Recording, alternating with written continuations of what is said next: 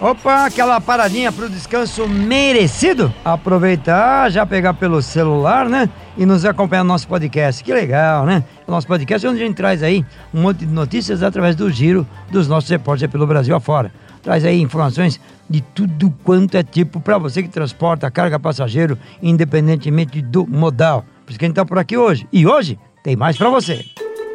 Oi, pessoal. Meu nome é Jaqueline Silva. Opa, tudo bom? Eu sou o Daniel Santana. Olá, pessoal. Eu sou a Paula Toco e este aqui é mais um Fazendo Rastros, o seu podcast semanal de notícias do transporte.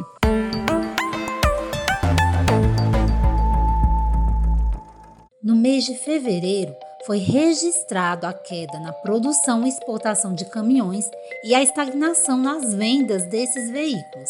Os dados fazem parte do balanço mensal da Anfávia, a Associação Nacional dos Fabricantes de Veículos Automotores. A queda na produção foi de quase 29%, já o das exportações foi de 17,2% em relação ao mês anterior. Com relação às vendas, houve uma variação de pouco mais de 0,2%. De acordo com a Anfávia, esse resultado foi em decorrência do feriado de carnaval e a menor quantidade de dias úteis em relação ao mês anterior, janeiro. Além disso, a instituição atribuiu os números mais baixos às paralisações em fábricas e aos problemas gerados pela chuva que ajudaram a derrubar essas comercializações. Sobre os veículos movidos a gás e eletricidade, foram vendidos 55 a mais que no mês de janeiro deste ano. Contudo, comparado a fevereiro do ano passado, houve uma queda de 55% nessas vendas, pois na época foram comercializados 111 unidades a mais que fevereiro deste ano. Quer saber mais informações sobre esse balanço da Anfávia? Tem duas matérias lá no site, inclusive uma delas falando sobre o top 5 caminhões mais vendidos em fevereiro. Confere lá em www.penaestrada.com.br. E se esse podcast é importante para você se manter atualizado, aproveite e indique também para os amigos para que eles também se mantenham sempre dentro dos assuntos do trecho. O projeto quer estabelecer regras gerais para a cobrança do IPVA pelos estados do país. Está em discussão na Câmara dos Deputados o projeto de lei complementar 12/2023, que pretende regulamentar as normas gerais para a cobrança do Imposto sobre a Propriedade de Veículos Automotores, o IPVA, que é de competência dos estados e do Distrito Federal. De acordo com o texto, a base de cálculo do imposto será o valor atual de mercado do veículo. Além disso, haverá isenção para táxis, veículos usados no agronegócio e aeronaves comerciais. Os demais pagarão tributo, inclusive aeronaves de embarcação de uso privado, hoje isentas. Para o deputado Kim Kataguiri, do União SP, o autor do projeto, essa isenção é inconstitucional.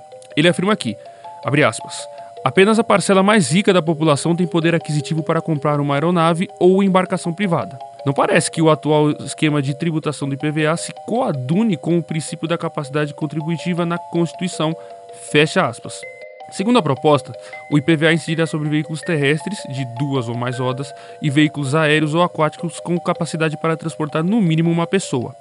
O imposto, no entanto, não será cobrado de veículos utilizados em serviços de obras, lavouras ou transporte os pilotados remotamente, os barcos destinados à pesca, pesquisa ou fiscalização ambiental e os destinados exclusivamente para o transporte de carga, que é aquilo que nos interessa, ou para o transporte de passageiros, desde que esta seja a única opção viável.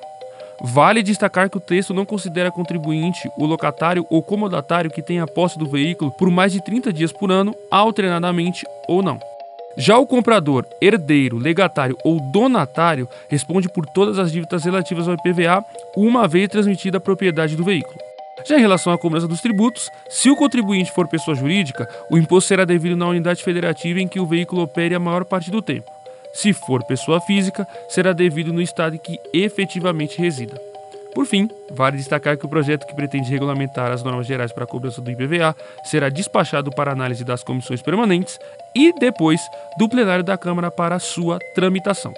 Para mais informações, acesse lá pedaestrada.com.br e clique na aba Tá Rodando em Brasília.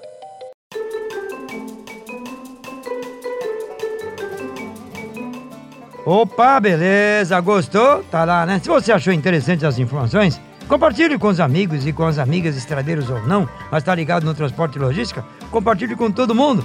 Se você quiser saber um pouco mais dos nossos podcasts, é só acompanhar em nossas plataformas digitais ou ainda você pode acompanhar a gente direto e reto ali no Apple Podcast e ainda no Spotify.